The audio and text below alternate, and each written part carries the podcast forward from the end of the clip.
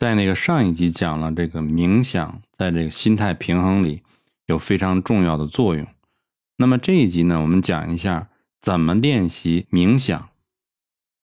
冥想呢，就像节食一样，大家都有一套自己的方法，但每个人呢都说自己在节食，但是没有人真正做到这件事。那有四种方法呢，你可以去尝试。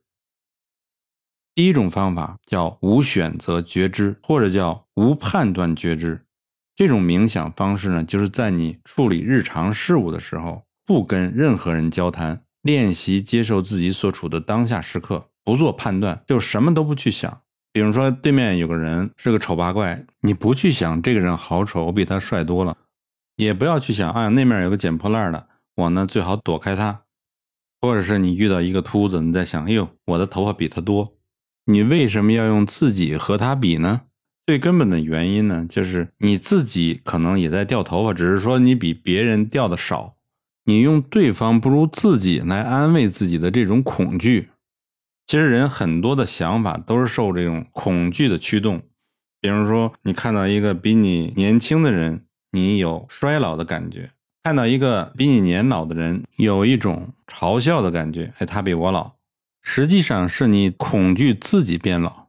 如果你把这种担忧去掉，什么都不想，那其实是也是一种处于冥想状态。也就是说，在你练习这种无选择的觉知冥想过程中呢，你不要做任何的决定，不评判任何事情，就是一个事实。当你每天面对这种外界刺激的时候，如果你拿出十分钟到二十分钟来冥想。那你就能达到一种非常平静和一种感恩的状态。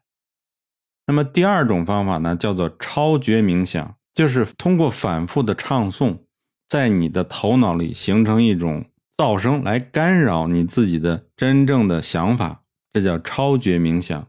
那第三种方法呢，就是对你自己的想法保持一种敏感度和警觉，通过观察你自己的想法。你会意识到，你其实很多的意识想法都源于你潜意识的恐惧。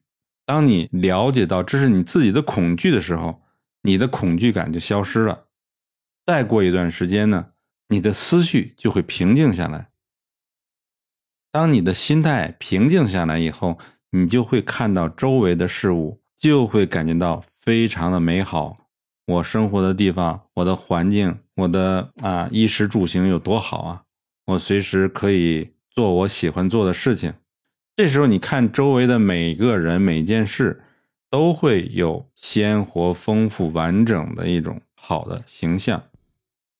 在平时的时候，我们每个人都不停的跟自己对话，沉浸在自己的故事之中。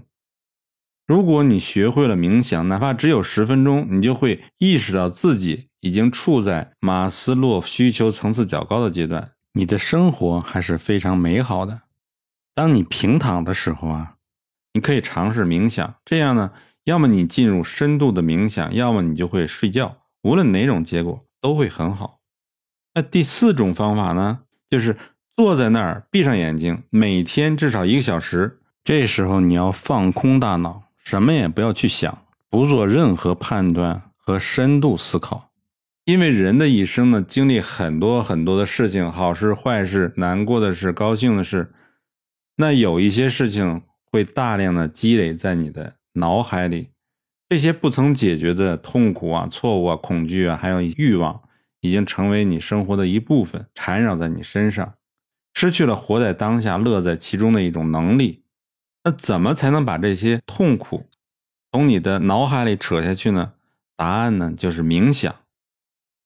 当冥想的时候，你只是坐在那儿，不去对抗自己的思想，即使某些事在你的脑海里翻滚涌现，不去对抗，就像对一个很久没有打开的 email 信箱里头有很多很多 email，你看到这些没打开的信箱，你就会非常烦恼。这时候你没有别的选择，必须去解决这些问题。那么过去的事情呢，其实是已经跟你拉开了距离。你可以隔着时间和空间，去用客观的态度看待这些问题。这样一来呢，你就能解决掉脑海中许多长久以来没有解决的问题。让你的大脑进入一种收件箱为零的状态。再次打开电脑电子邮件，哎，发现没有任何的邮件，那种感觉就非常的奇妙。其实那就是一种快乐、幸福、平静的状态。一旦你拥有了这种状态，你就不想再回到过去。所以每天早上只是闭上眼睛做上一个小时，那么就可以改变人生。你为什么不做呢？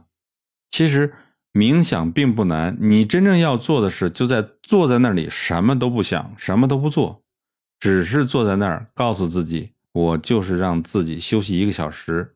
在这段时间里，我什么都不去做。如果在这一个小时里有很多想法在不断的涌现。不要跟他对抗，也不要深度思考，不接受也不拒绝。那你这样做很难吗？其实不难，给自己一个小时脑子休息的时间，没有你想象的那么难。如果你真正做到了这些，锻炼你的思维和冥想，那你的心会慢慢慢慢平和下来。